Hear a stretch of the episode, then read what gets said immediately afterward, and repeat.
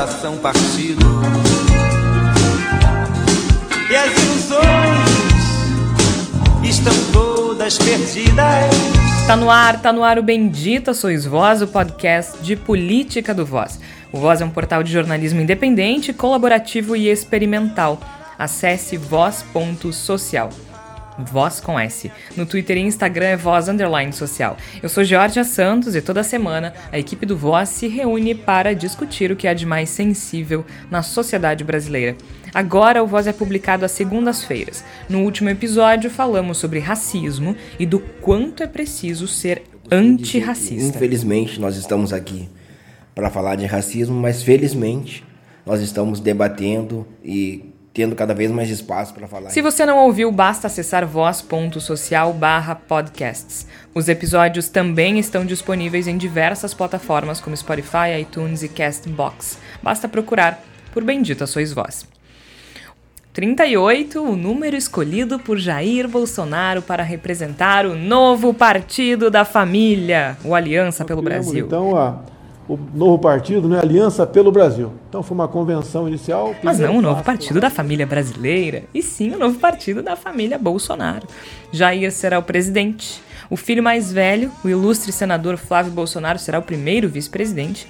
E o filho mais novo, Jair Renan Bolsonaro, será vogal. Não, não é uma letra, é um membro com direito a voto dentro da estrutura partidária. Esse, esse partido, né, nos moldes que a grande maioria da população sempre desejou um partido O partido tem sido identificado pela maioria dos analistas e cientistas políticos como de extrema direita e ultranacionalista. Embora alguns de seus membros vejam a Aliança pelo Brasil como apenas um movimento conservador tradicional de direita. Conservador é um partido que respeita todas as religiões, um partido que dá crédito né, aos valores familiares, no Estatuto do Aliança pelo Brasil, espera-se que os filiados sejam contra a descriminalização das drogas e do aborto, que combatam ao comunismo, o nazifascismo, me surpreendi, e ao globalismo. Também é esperado que defendam a família, não qualquer família, é óbvio. A natureza das crianças, a meritocracia, o porte e a posse de armas. Ah, e a democracia. Mas aí é só um detalhe. Defende a legítima defesa, né? É favorável à posse de armas de fogo, a porte também, não é para todo mundo, deixo bem claro, desde que, desde que é, tem alguns pré-requisitos, tá certo? É um partido que quer o livre comércio para o mundo todo. De todo modo, o partido não existe oficialmente, embora já tenha milhares de seguidores nas redes sociais.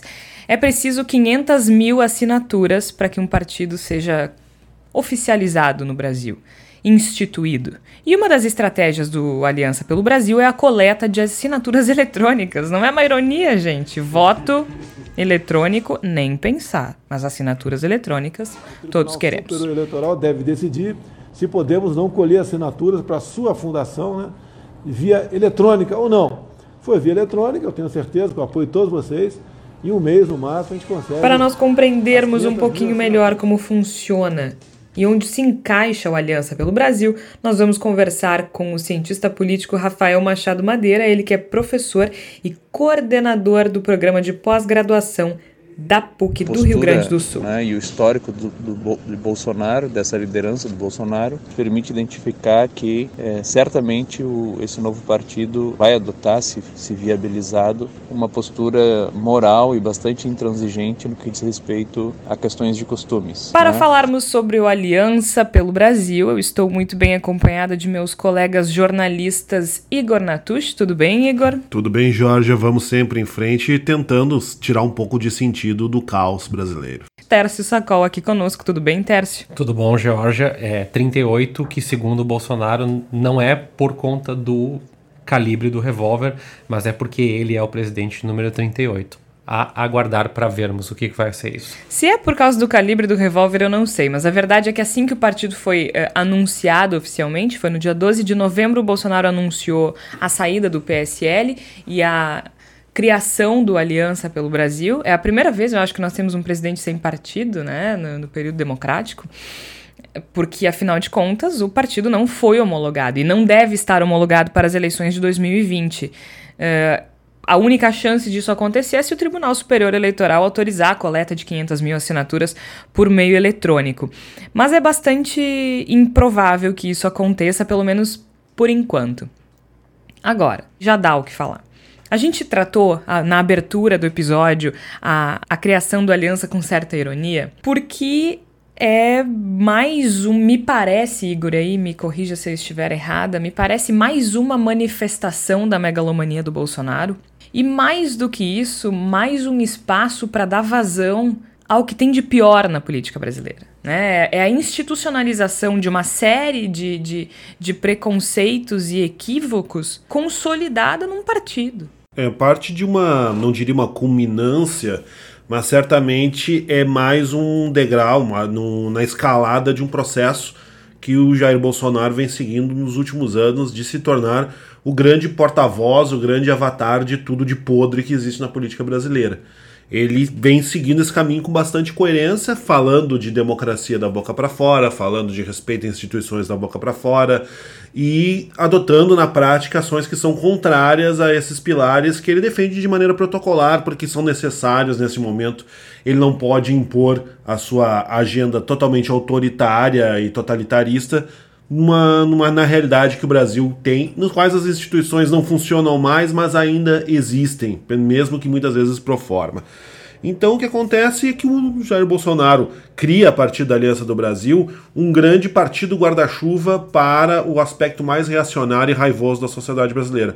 Da mesma forma que o próprio Bolsonaro foi o avatar guarda-chuva de, dessas angústias, agora ele cria um partido no qual ele possa catalisar essas angústias e ser de fato, o líder delas, o grande representante delas. É um movimento político que faz sentido com a figura que Jair Bolsonaro é, embora evidentemente seja muito preocupante e assustador para o Brasil ter uma, uma figura, né, uma imagem partidária que torne legítimas coisas que são tudo menos legítimas. Desde que o anúncio desse, da criação desse partido foi feito aqui no Brasil, uma série de analistas políticos e cientistas políticos, no qual, uh, nos quais eu me incluo, né, eu sou uma cientista política.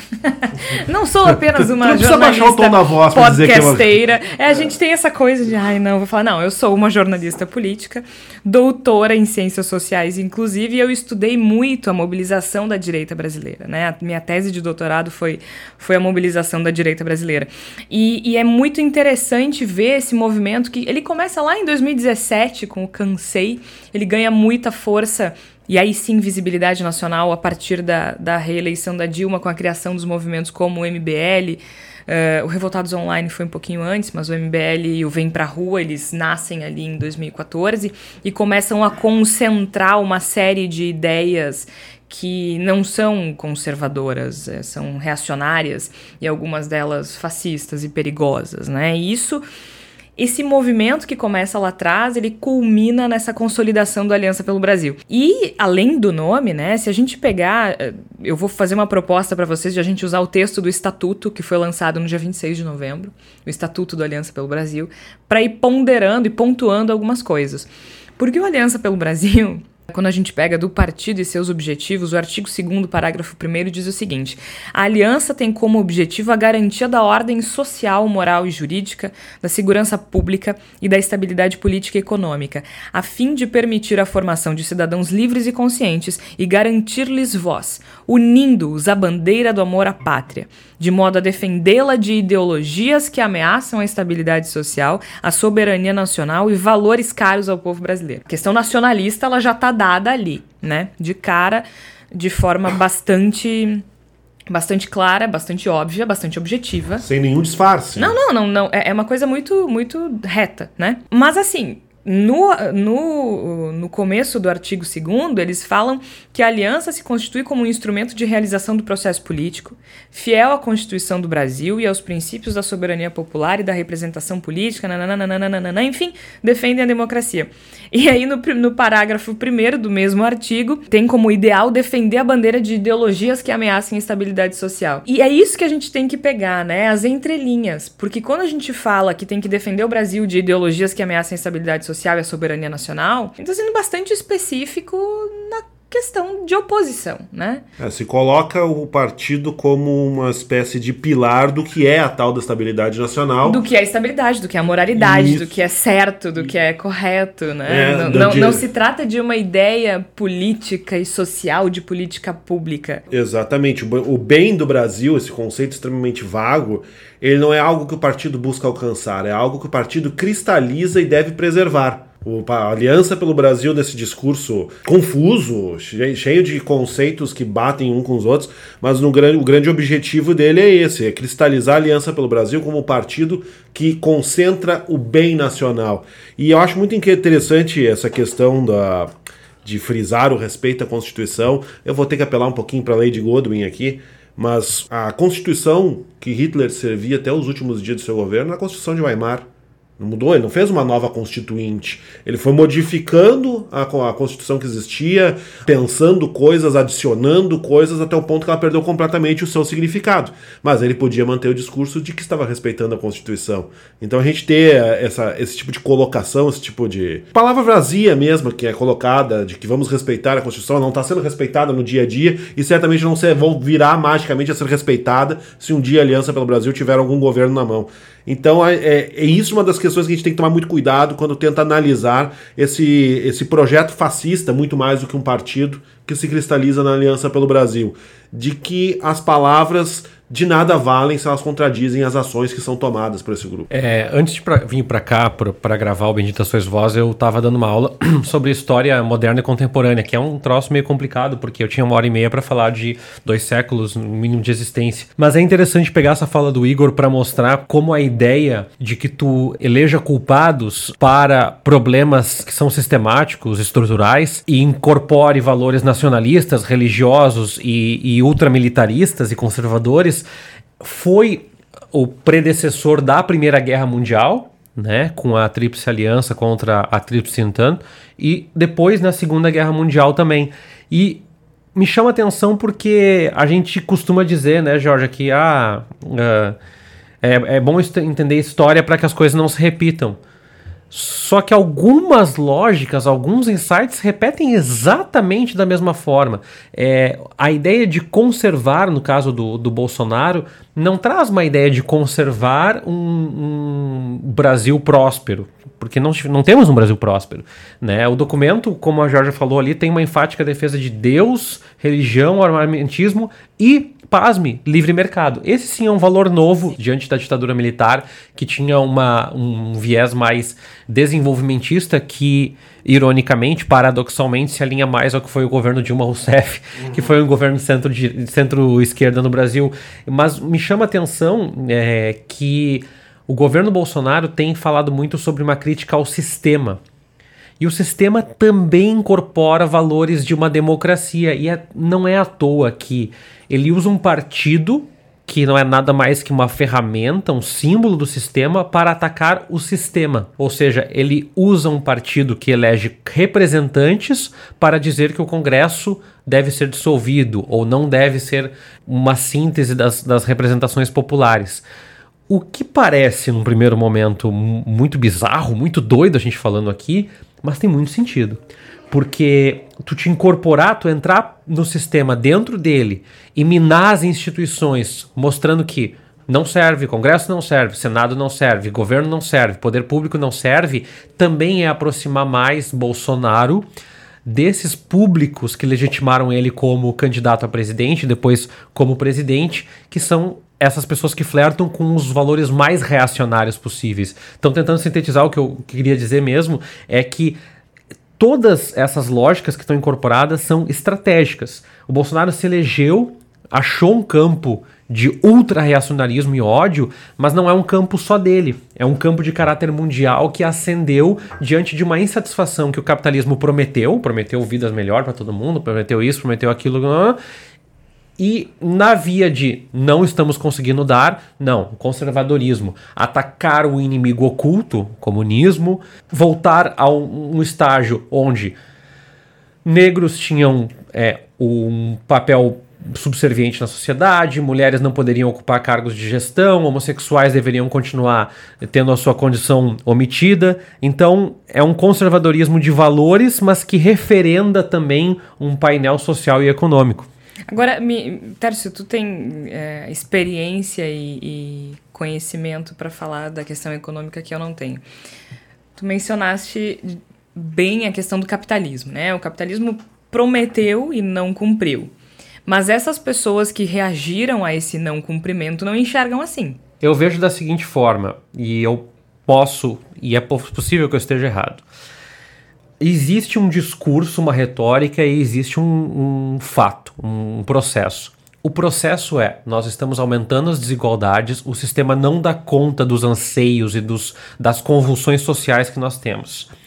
Por outro lado, cons os conservadores, como Bolsonaro, como Erdogan, como Donald Trump, eles representam não um grupo de insatisfeitos com a dinâmica econômica, mas de insatisfeitos com a ascensão de voz desses grupos sociais. Sim, é, é, o famoso Make America Great Again, great né? Again, again para quem, né? Quando é que foi great? Quando é que era maravilhosa a América? Quando os negros não, não tinham direito ao voto, não tinham... Isso, né? exato, que a gente falou no programa passado, é. né? Então reforça uma, uma dinâmica que é, sabe como que o capitalismo vai dar certo?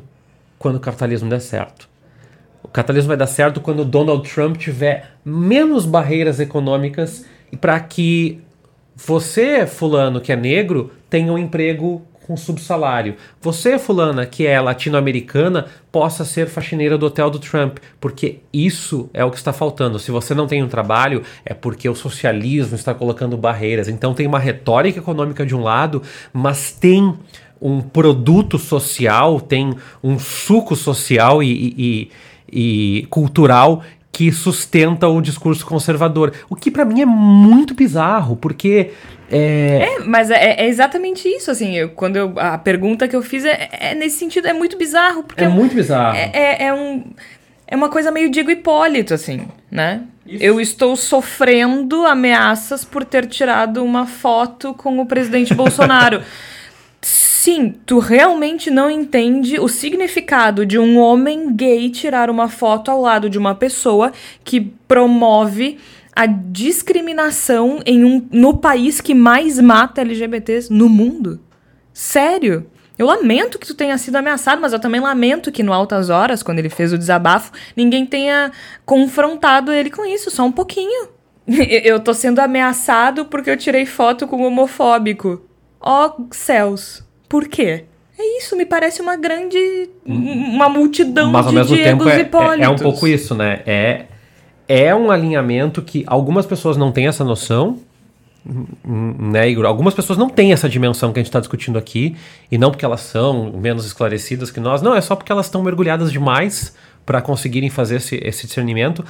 Mas há muitas pessoas que sabem que é uma retórica, e vamos lá, Jorge, a esquerda tem as suas retóricas. Claro. A retórica de que o Lula batalhou pelos pobres e tal, tal, tal. Não, o Lula surfou numa onda econômica e criou, criou uma retórica de associação com os pobres. Foi um governo efetivamente muito melhor do que foi o governo Dilma Rousseff II, do que foi o governo Fernando Henrique II. Mas ninguém foi tão omisso, ou poucas vezes se viu tanta omissão diante do enriquecimento dos banqueiros no Brasil e da, da falta de políticas de combate uh, a desigualdade via estrutura Sim, e é. não consumo, como é. aconteceu durante Porque o governo a questão, Lula. a questão é essa, né? Houve, houve a questão do consumo muito forte, mas em termos de estrutura e base se mexeu muito pouco. Muito pouco. Acho, acho que na questão de educacional houve, houve uma, uma mexida importante, mas, mas ainda não é uma reforma de base, não. né? Nem se falou em reforma agrária, nem se falou numa série de reformas tributária, por exemplo, né? A coisa de taxar os mais ricos.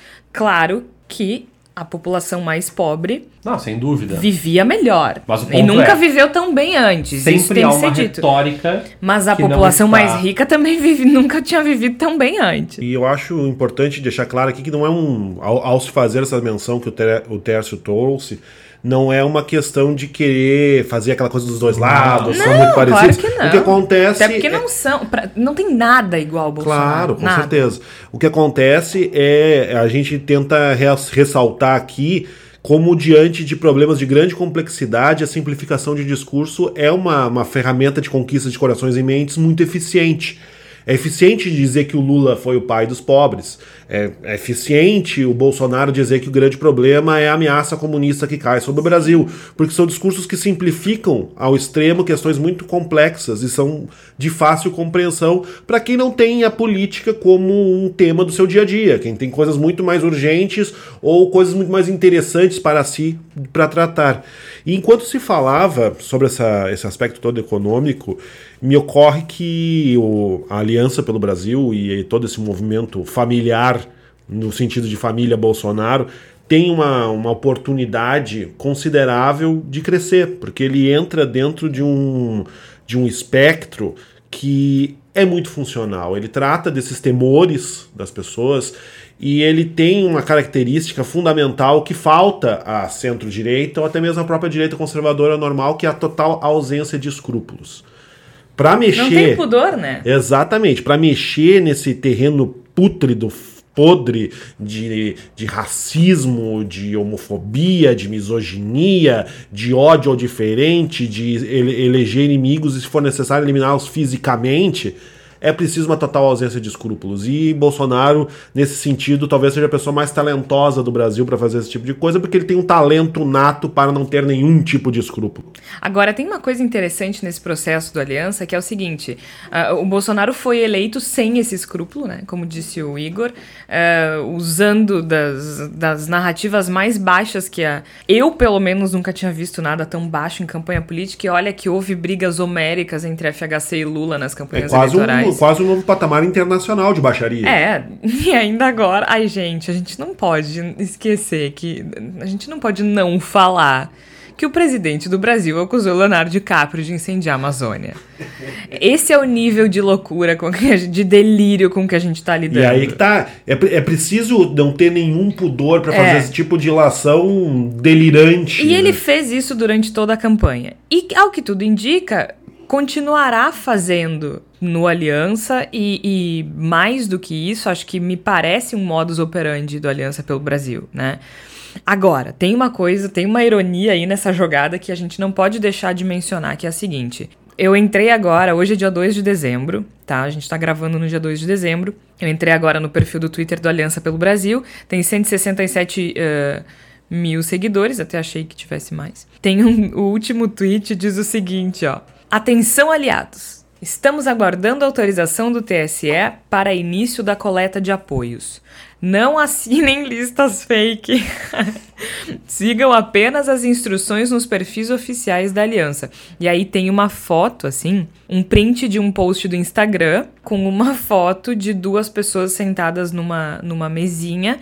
E aí tem um banner do lado dessa mesa, eh, escrito Aliança pelo Brasil, um banner verde.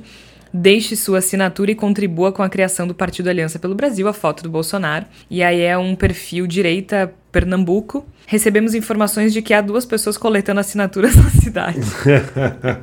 tá rolando lista fake pra mandar pro TSE e eles estão apavorados. Gente, não deixa de ser bonitinho, né? Quando a- o teu monstrinho te morde. Mas o monstrinho morde, Jorge, e ao mesmo tempo ele confunde. Eu acho que a confusão é um dos grandes elementos que favorecem o crescimento da Aliança pelo Brasil. Porque ele pode dizer: quem é que está fazendo essas fake news? São os nossos inimigos. Ele não precisa nem discriminar quem são os inimigos. Ele diz: os nossos inimigos estão espalhando listas fake para tentar prejudicar. comunistas. Isso, os comunistas, os petralhas, a oposição. mortadelas. Exatamente.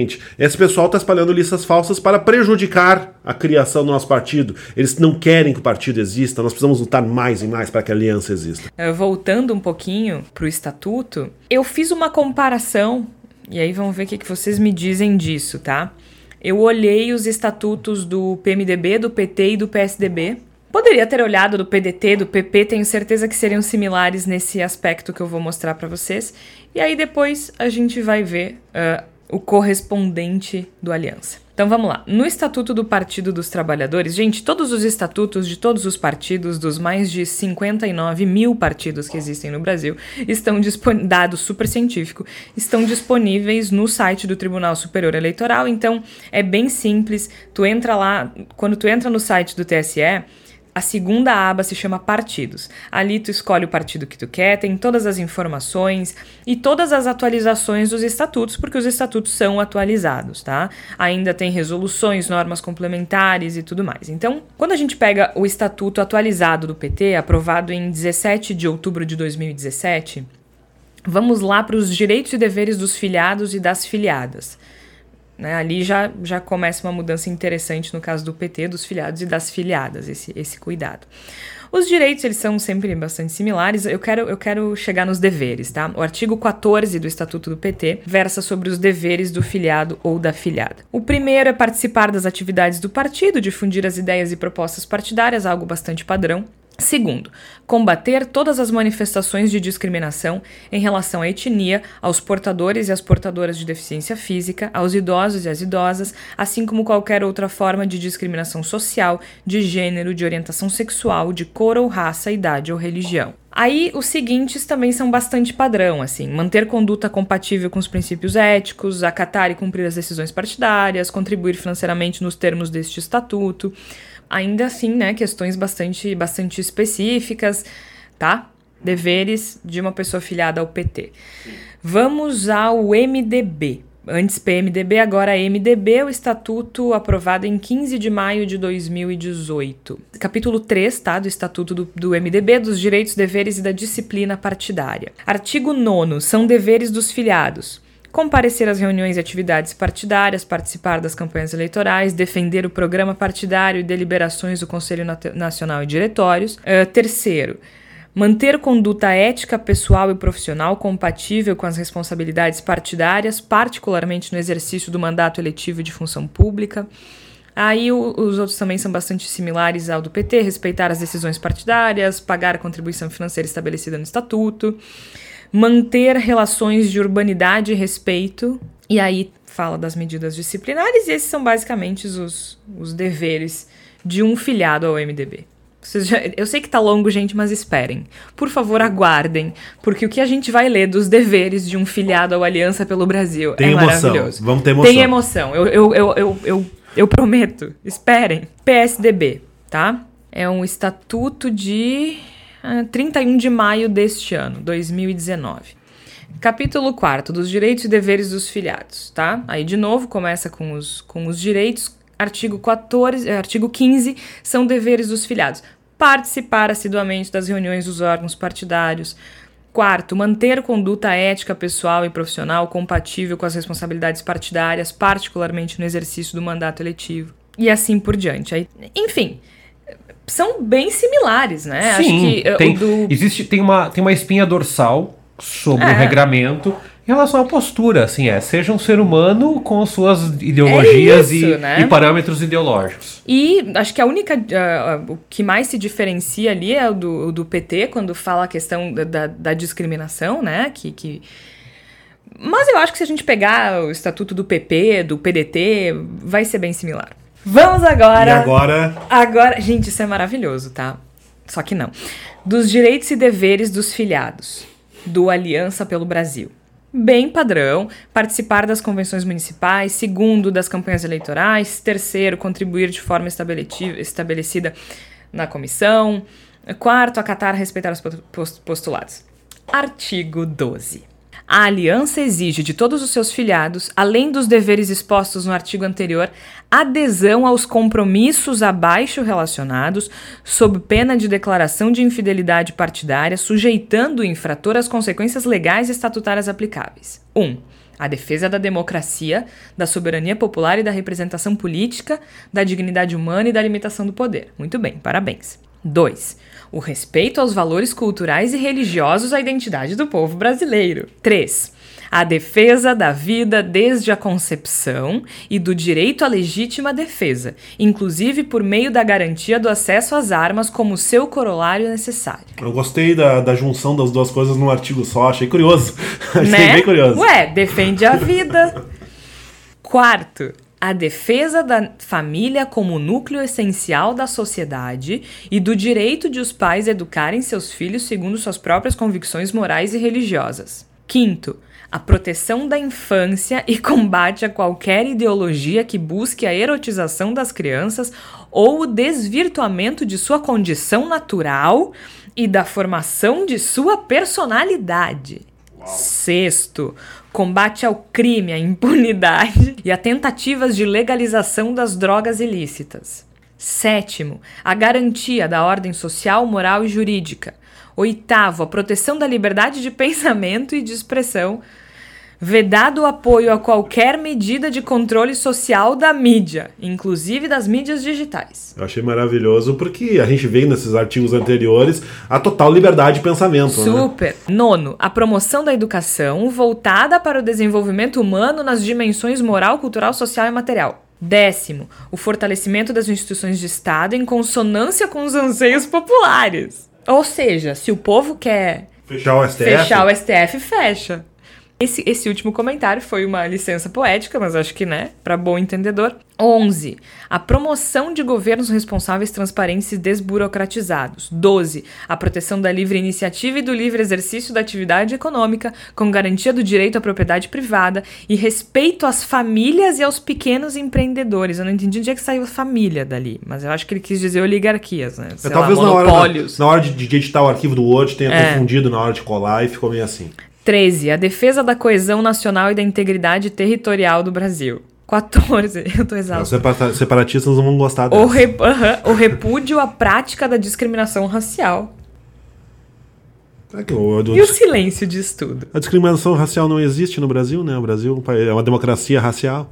15. E o último, o combate ao comunismo, ao nazifascismo, ao globalismo e a toda e qualquer ideologia que atente contra a dignidade humana, a ordem natural e as liberdades individuais. Inclusive teve aquela Segunda Guerra que a Rússia teve a, a Revolução Globalista, né? Porque colocou a globalismo ao lado do, do nazifascismo e do comunismo. É como se tivesse um grande regime globalista, onde o seu Gente! ultralíder ocupou um...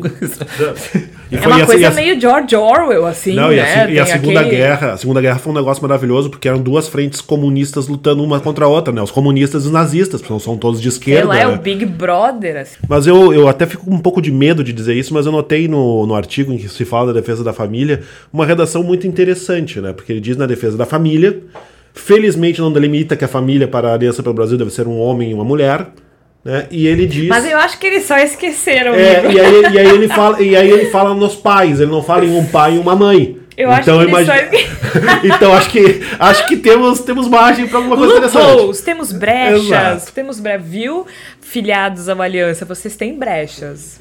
Mas tem uma coisa interessante, eu acho, que falando, a gente falou de, de, de estatuto, né?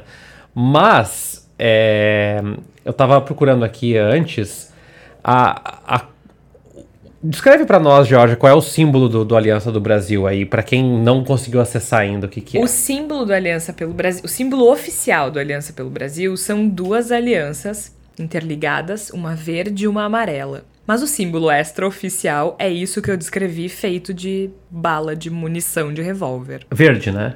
É verde e amarelo. Verde e amarelo. É.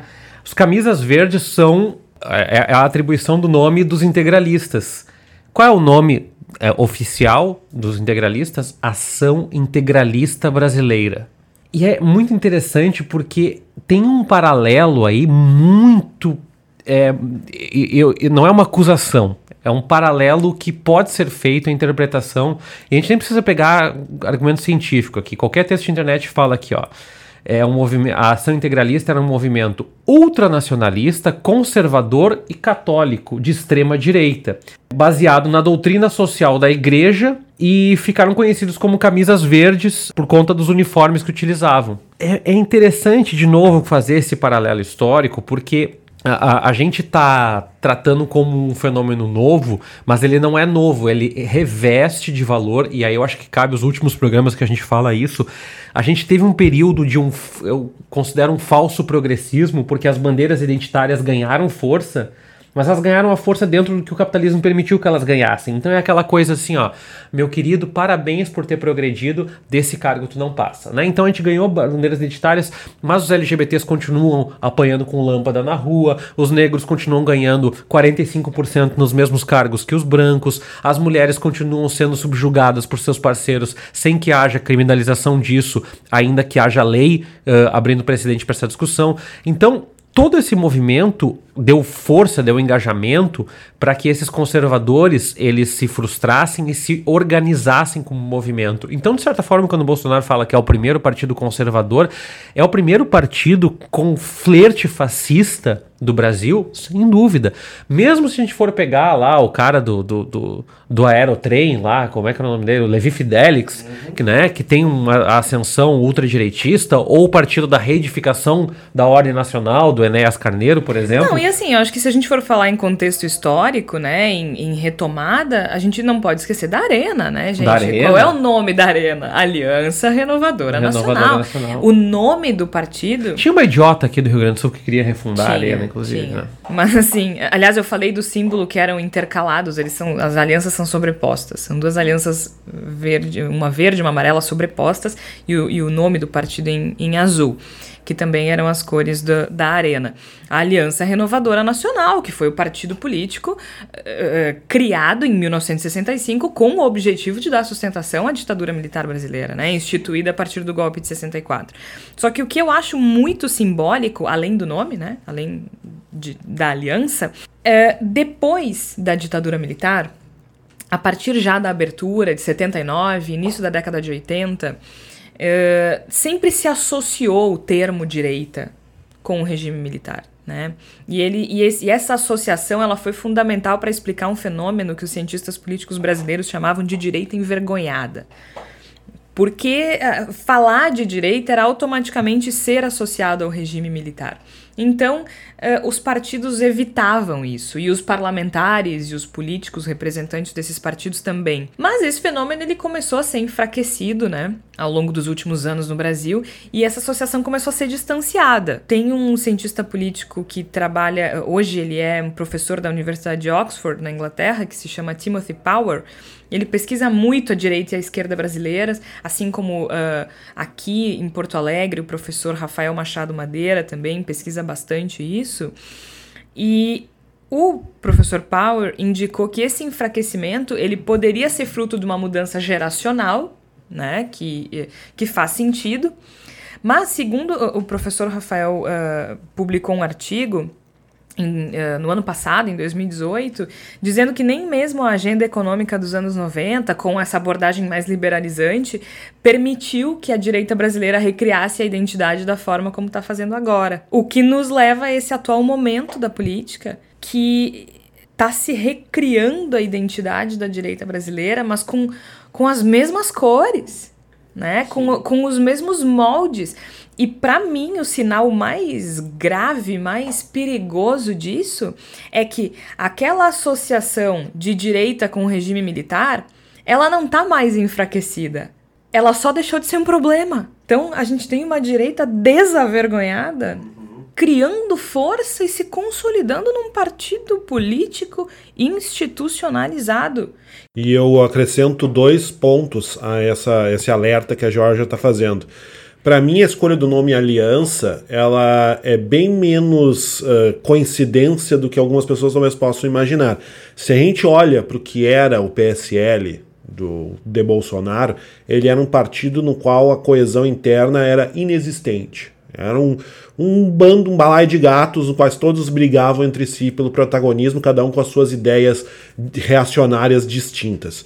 Quando se fala, quando se propõe um novo partido a partir do conceito de aliança, se propõe a ideia de que se pode superar esse que estaria sendo no momento grande problema da direita reacionária brasileira, que é a falta de coesão, de que é possível a partir deste partido se criar uma grande coesão. Eu não sei vocês, eu espero que essa coesão nunca seja alcançada, porque talvez essa, essa, heterogeneidade, essa incapacidade de atuarem juntos, talvez seja a nossa maior esperança para derrotar essas pessoas. Eu também E- espero, mas não sei se, se, se Pois é então, possível. é, esperar não é acreditar no caso. Primeiro, esse é o primeiro ponto. Segundo ponto é que a gente, a partir dessa leitura do estatuto, a gente parte de uma ideia de um partido pronto, né? De que- Porque a gente pega um PT, pega o MDB, Parece que sempre- PP, são, não são partidos que têm, que têm correntes internas, que discutem entre as suas correntes quais são os direcionamentos políticos que vão ser tomados. Nesse estatuto do- da Aliança pelo Brasil, isso não existe. A gente tem que aderir a um programa. E chama muita atenção as coisas muito estanques, né? Porque assim, vocês acham que todo mundo do PT é a favor da descriminalização do aborto? Certamente que Das drogas? Ou do PMDB, ou do PSDB? Claro que não, entendeu? Existem. As pessoas pensam de forma diferente sobre uma série de assuntos, não só. Inclusive, não só esses mais polêmicos, digamos assim.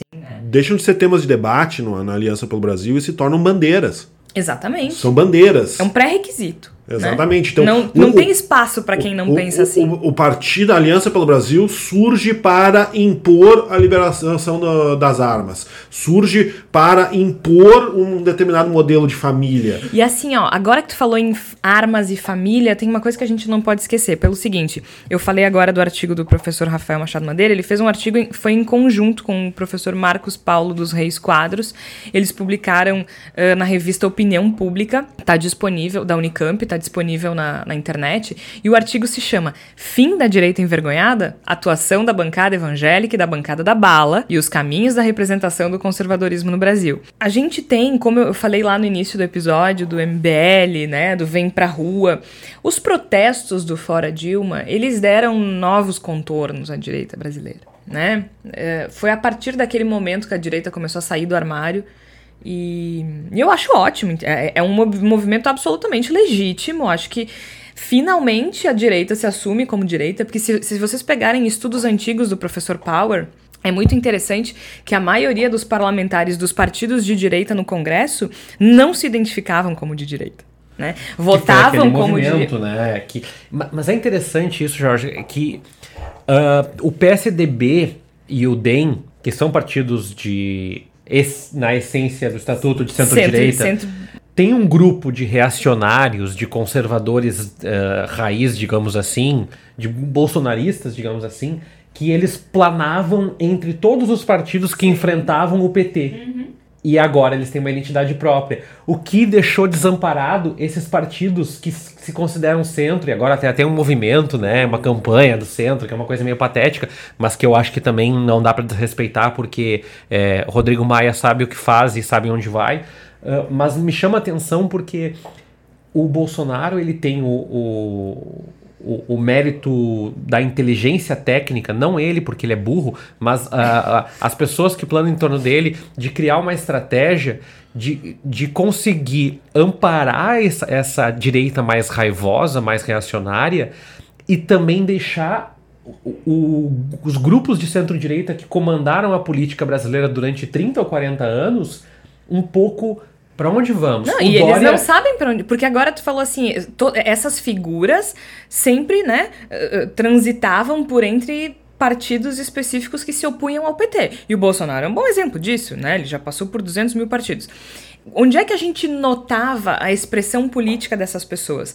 Nos grupos, nas frentes parlamentares e nas bancadas. Isso, isso. Né? Ali que aquilo Pala, aparecia. boi. Tanto que, eh, nesse artigo que eu falei, eh, os professores Quadros e Madeira, eles dizem assim, a bancada evangélica, formada por deputados, né, que pertencem a uma série de igrejas evangélicas neopentecostais, e a bancada da bala, formada por parlamentares que defendem, entre outras coisas, a flexibilização da posse e do porte de armas e ainda o endurecimento das penas, essas duas bancadas, elas são a ponta de lança dessa direita não envergonhada. Isso, isso são palavras de- deles. E aí eu pego palavras minhas, da minha tese, mas eu acho que a expressão mais significativa da recuperação da identidade da direita brasileira é a eleição do Bolsonaro, né? E ele é um exemplo disso que tu tá falando, Tércio. Ele por 20 anos foi um deputado do baixo clero do Congresso brasileiro, sempre falou as maiores barbaridades e ninguém dava bola porque ele não era relevante. Transitou por uma série de partidos ao longo desses 20 anos. Né? Ele era um capitão reformado do Exército Brasileiro, foi eleito presidente da República na eleição de 2018 com esse currículo. Né? Mas também porque nós estamos vivendo, e tu escreveu sobre isso já, né, Gê, uma polarização uh, uh, alavancada pelas redes sociais Sim. que nos obriga a ser um pouco mais pragmáticos. Eu falo, nos obriga pessoas que não acreditam nessa política popularesca, vulgar, é, agressiva que faz o Bolsonaro. É fato que ele só alavanca a aliança, e de novo, o projeto de país é um projeto de é um projeto pessoal do Bolsonaro. Então, assim, eu acho que, concordo com o Igor, tem uma ressalva. Talvez não dê certo porque plana em torno de uma pessoa só. Ao mesmo tempo, eu também tenho a seguinte ressalva.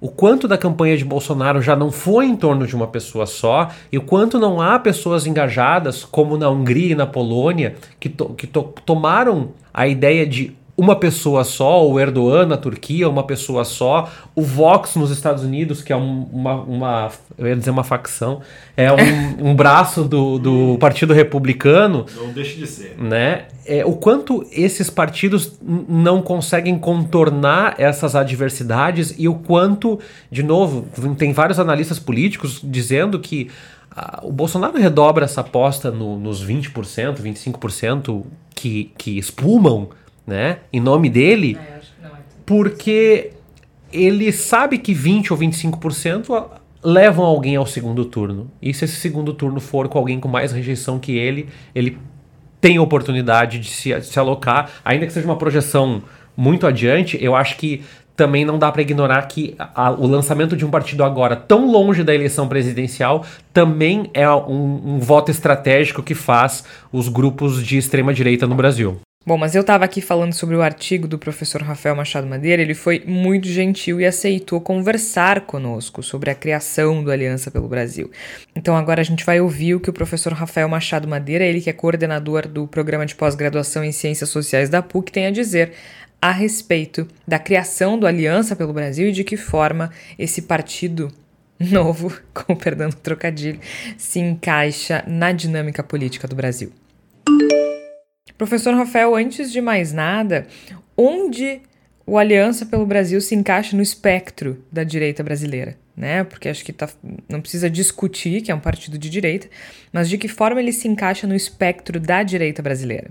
Atualmente, dois temas né, centralizam a agenda da direita no Brasil um conservadorismo extremado e intransigente no que diz respeito a valores, a questões morais e costumes, e do ponto de vista econômico, né, a defesa do liberalismo, né, do Estado mínimo, privatizações, etc. Em relação a esses dois temas, Uh, a, a, postura né, e o histórico do, do, do, Bolsonaro, dessa liderança do Bolsonaro, nos permite identificar que é, certamente o, esse novo partido adotaria, né, vai adotar, se, se viabilizado, uma postura moral e bastante intransigente no que diz respeito a questões de costumes. Né? Agora, a vinculação do, dessa liderança do Bolsonaro ao liberalismo econômico é algo bem mais recente. Agora, o que a gente pode dizer ao certo é o de que esse partido, uma vez viabilizado, ele vai ter um cunho personalista muito grande. Né? Ele vai girar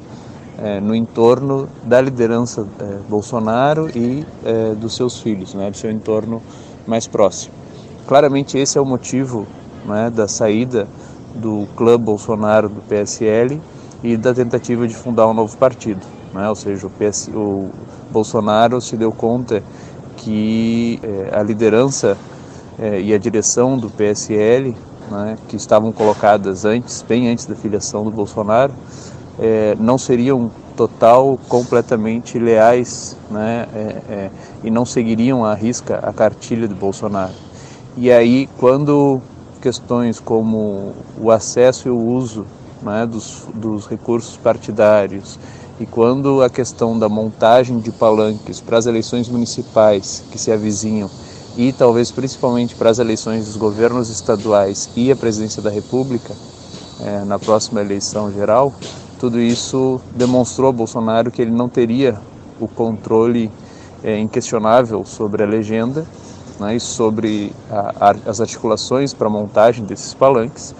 Então, esses dois elementos, né, a montagem de palanques para as eleições próximas e seguintes e o, o acesso a, ao, ao, fundo partidário uh, foram pontos importantes de tensionamento né, entre a chamada ala bolsonarista, que segue a liderança de Bolsonaro, e uma ala que acabou se configurando como um pouco mais independente ou fiel aos, à direção é, mais, entre aspas, tradicional do próprio PSL.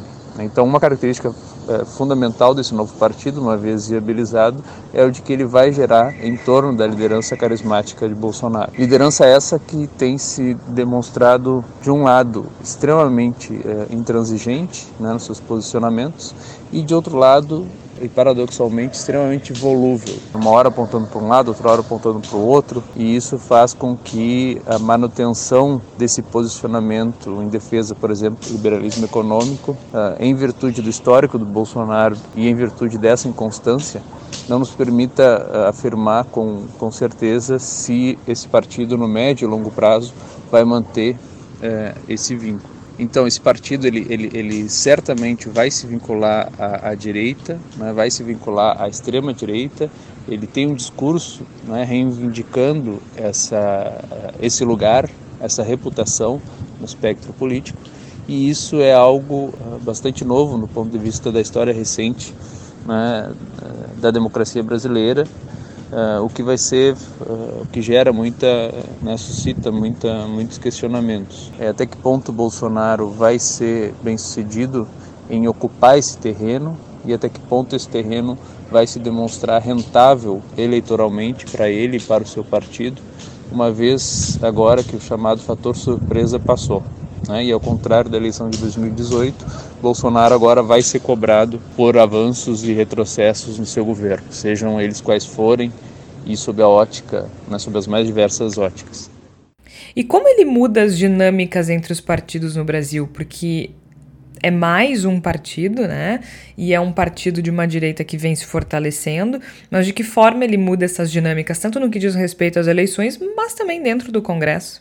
Do ponto de vista é, é, é, da implementação da, da pauta legislativa do governo, né, no, no, no, curto prazo, há esse tensionamento dentro do PSL e que vai gerar é, provavelmente a fundação de um novo partido, é, tende a, a, aumentar ainda mais as dificuldades do, do governo na sua relação com o Congresso.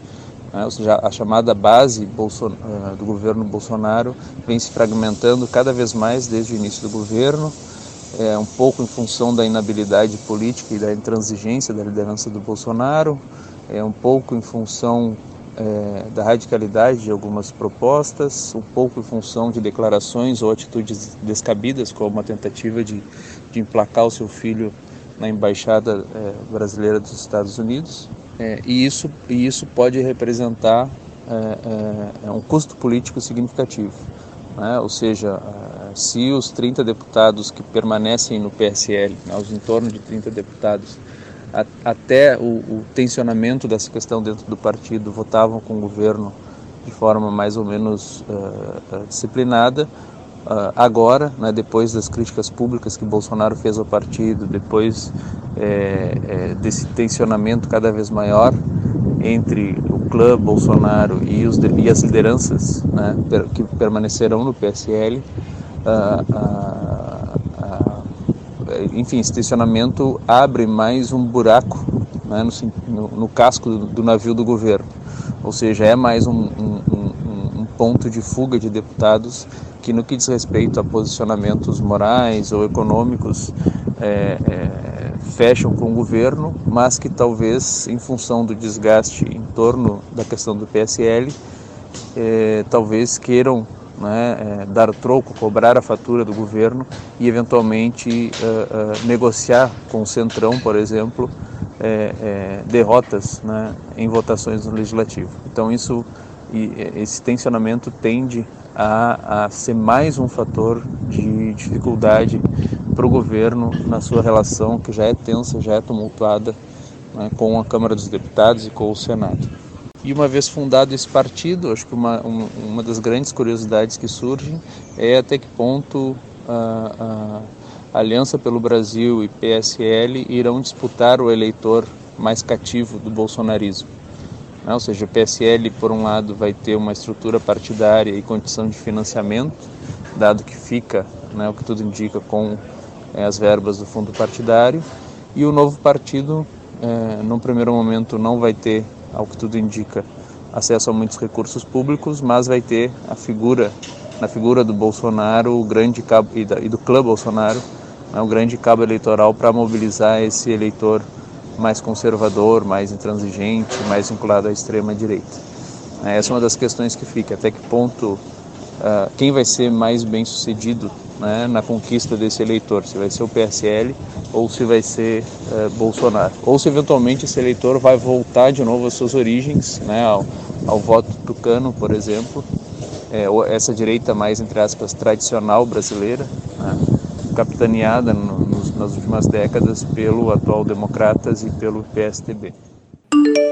Muito obrigada professor Rafael Machado Madeira, ele que é coordenador do programa de pós-graduação em Ciências Sociais da PUC do Rio Grande do Sul. Muito obrigada, professor Rafael, pela gentileza em conversar conosco e foi uma conversa bastante esclarecedora, né? Acho que agora a gente já consegue é, colocar o Aliança pelo Brasil no, no lugar a que pertence mesmo dentro da política brasileira, que é uma salada fenomenal, né? tem mais, né? Eu acho que a Aliança pelo Brasil ela concretiza em um formato pretensamente partidário o, o que aconteceu durante décadas de, de, de desenvolvimento, por assim dizer, da política brasileira. A gente teve uma série de partidos né, se polarizando com relação ao PT. Nós tínhamos o PT e aí o PSDB, no modelo mais clássico, se tornou foi polarizado contra o PT, o PT e isso forçou o PSDB à direita. A Aliança pelo Brasil, ela se propõe desde o início, nós somos o partido contra o PT. Nós somos o partido contra a esquerda, nós somos o partido contra os comunistas.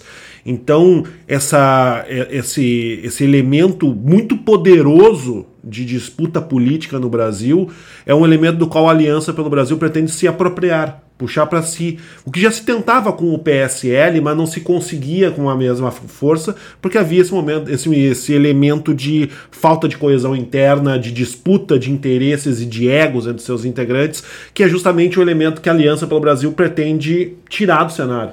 Agora é interessante, né, Igor? Se o PT tivesse 10% da força que o Bolsonaro atribui ao PT, o Brasil com certeza seria a ditadura gaysista, comunista, to toda isso. Porque é impressionante, né? É um partido que tem dificuldades para eleger prefeitos em cidades de maior porte no Brasil. E a gente continua, mas de novo, também ilusão minha, né? Mas também porque essa, esse inimigo oculto ele é importante, né? Se o partido, se o PT continuar definhando e, e, e, ele perdeu parlamentares e ele perdeu prefeitos e ele é um partido que está enfrentando uma, uma crise, a gente muda o foco, né? A gente pega uma outra bandeira identitária de esquerda, um movimento feminista ou qualquer coisa que valha também. Agora, o Aliança pelo Brasil, ele é algo a se observar, né, gente? Talvez não seja nem homologado, com certeza para 2020 não, não vai conseguir. Mas tudo certeza, indica... certeza a gente nunca tem, né, Jorge? É, mas, é, mas eles, difícil... nem eles contam com isso. Assim, eu, eu né? o nas... próprio Bolsonaro uh, já disse que não é. espera nada para a próxima eleição. Eu diria que nas condições naturais de temperatura e pressão normais, condições normais de temperatura e pressão na CNTP não aconteceria. Mas o Brasil não vive na CNTP. Então, eu não duvido. Olha, eu, eu tava pensando aqui, uma coisa que a gente não pode esquecer de toda forma é aqueles protestos pelo fora Dilma, todo o processo de impeachment da presidente Dilma Rousseff foi, foi determinante para a criação do mito, né? Foi lá que isso nasceu. Em novembro de 2014, o jornal Folha de São Paulo trouxe a seguinte manchete: Ato contra Dilma leva 150 a Copacabana.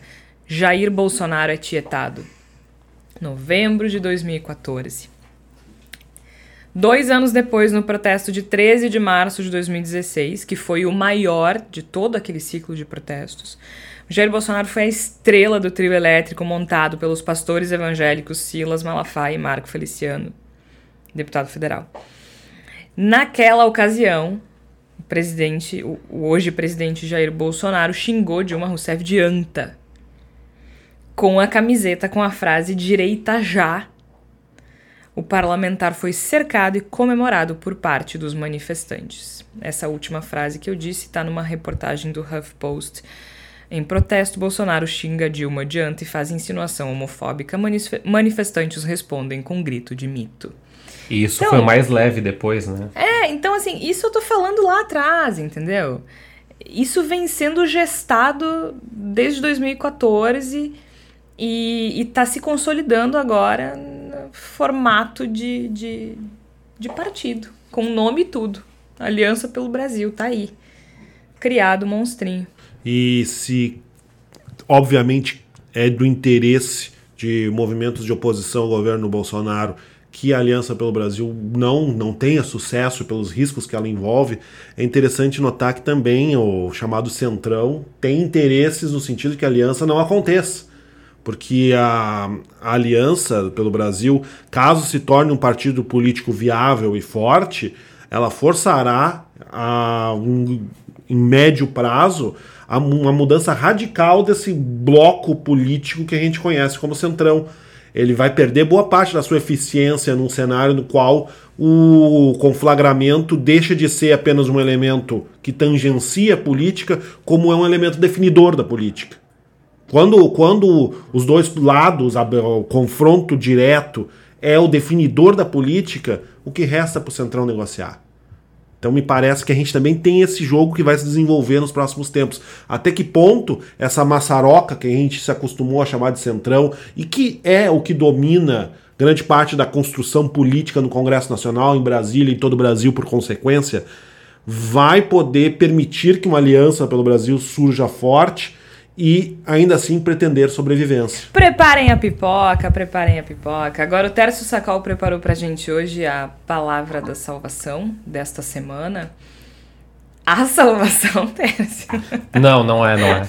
é mas é, é, é, eu lembro de uma conversa com um colega meu, o professor da universidade, uh, em meados de julho ou junho, e eu encontrei ele na escada e eu falei: será que vai dar Bolsonaro? E ele falou: nenhuma possibilidade acho que muitas pessoas descartavam a possibilidade que o Bolsonaro se elegesse.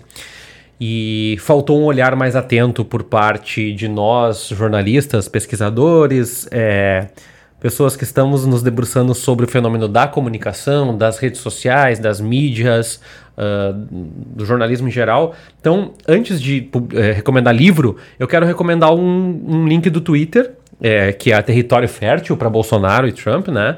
É, que é o Observatório da Extrema Direita. É uma página que monitora e analisa ideias, movimentos, partidos e lideranças de extrema direita pelo mundo. Quem faz parte disso aqui?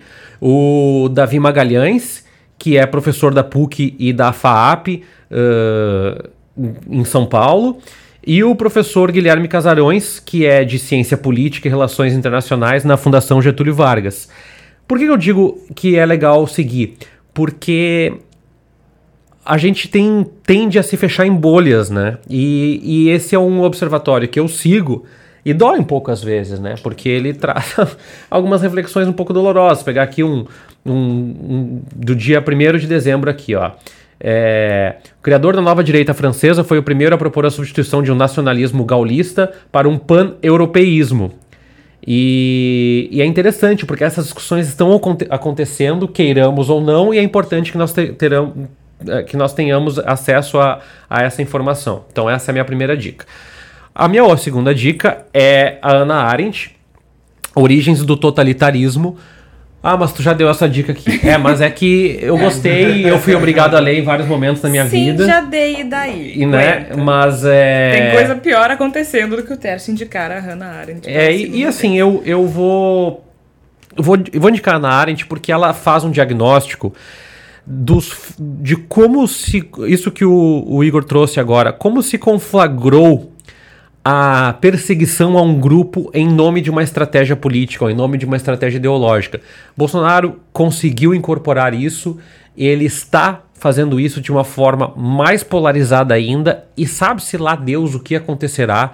Uh, se ele existir, em 2022. Né? Então, por isso eu estou trazendo essa reflexão, porque eu acho que é importante ler Ana Arendt, não Origens do Totalitarismo só, não só o, o julgamento do Eichmann, todos os, os trabalhos dela que fazem referência à discussão sobre esse período, sobre o acirramento da polarização política. E o livro da Rosana Pinheiro Machado, ela esteve em Porto Alegre na, no, nos últimos dias, infelizmente eu não pude comparecer, mas ela fala. Uh, amanhã vai ser maior, o livro dela que está vendo aí nos, nas, nas, nas, bibliotecas virtuais, está tá vendo em várias lojas, que amanhã vai ser maior o que aconteceu com o Brasil e possíveis rotas de fuga para a crise atual. Uh, eu confesso a vocês que eu não li, mas é, eu trago uma importância de que todo mundo que está se debruçando sobre esse fenômeno tem muita dificuldade de organizar os dados, né? E a Rosana conseguiu fazer uh, trazer luz sobre esse período de crise que a Geórgia traz aí desde os protestos contra a Dilma Rousseff, as jornadas de junho, até a eleição do Jair Bolsonaro. Eu acho que todo mundo que se propõe a fazer essa reflexão merece destaque, merece um, um e a Rosana, ela disponibilizou um capítulo do, do livro no Intercept Brasil. Então, Na última coluna dela, ela disponibilizou um dos, dos capítulos, um dos textos. Do então é, é bacana. Eu acho que é importante a gente é, trazer essas reflexões e reforçar isso que a Jorge falou, né? Às vezes a gente se sente um pouco desamparado porque tem muitas coisas acontecendo e muitas referências e a gente não consegue dar conta. Eu acho que a gente, eu volto a dizer o que a gente falou, acho que no segundo episódio, terceiro episódio do Mediações de Voz. A gente precisa se unir mais é, nos fóruns, nas conversas, nos bares e tentar articular. E eu acho que trazer referenciais de pessoas que estão estudando e estão se preocupando com esse assunto é uma boa reflexão. E eu acho também, Georgia, encerrada a minha parte, que é importante que nós estejamos olhando para o futuro com o senso crítico de que de, parece que eu sou sempre falo a mesma coisa no programa, eu acho que eu falo mesmo, de que a gente tem um olhar para a economia. O governo Bolsonaro pode projetar todas as, a, as estratégias e todas as retóricas possíveis. Se o desemprego continuar no montante que ele está atualmente e se nós continuarmos no ritmo do ciclo uh, vicioso da economia global, que está decrescendo, desacelerando o seu crescimento, é bem possível que o governo Jair Bolsonaro não enfrente as dificuldades que nós estejamos pensando que ele vai enfrentar, porque ele nem chega lá. É, meus amigos, preparem a pipa. Você estava com saudade de falar do Bolsonaro não? Não dá tempo de sentir saudade, né, Jorge? ah, mas acho que a gente conseguiu ficar um, um tempo razoável falando de ah. coisas mais interessantes. É verdade, mas eu gostaria de ficar mais uns bons meses sem ter que se lembrar da figura de Jair Bolsonaro, que infelizmente é impossível. A gente volta na próxima semana, até lá. E as ilusões estão todas perdidas. Os meus sonhos